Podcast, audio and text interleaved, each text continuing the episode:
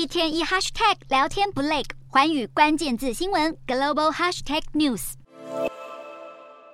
中国国家主席习近平上任后，无论是为了清廉执政也好，还是打压反对派系也罢。多次摇着反贪腐旗号，诉贪打老虎，让不少官员中箭落马。尽管中国当局声称，在习近平过去十年的领导下，许多贪官污吏都已被依法严惩，不过部分专家认为，中国的专制集权体制本身就滋生贪腐，因此难以真正根除。中国各地近年来涉及贪腐案件的官员依然年年突破六十万人，其中涉嫌贿赂的湖南省农村信用社前任党委书记赵应云受访时就透露自己的贪污犯罪细节。或许是因为中国国土太大。天高皇帝远，湖南省还有另一名名字叫做彭应龙的官员，比张应云更夸张，私自挪用公款就算了，就连袜子、卫生纸等生活用品都要拿民脂民膏买单。中国当局的调查指出，彭应龙任职期间贪污受贿的总金额达到新台币约一千八百万元左右，让负责办理这起案件的官员都十分吃惊。而中国当局除了致力于打击贪腐之外，中国国家发展改革委员会也公布了一项新公告。为了减少宴会餐饮的浪费，将会针对一桌一千五百元人民币，也就是六千七百多台币以上的宴会套餐进行重点监管。而监管内容包含严格查明标价、减少宴会餐饮浪费、完善用餐评价体系等等。虽然这个计划还在征求意见的阶段，但已经掀起了中国网友的广泛讨论。不少人相当好奇，如果真的通过，中国政府将会以哪一种方式整顿宴会餐饮？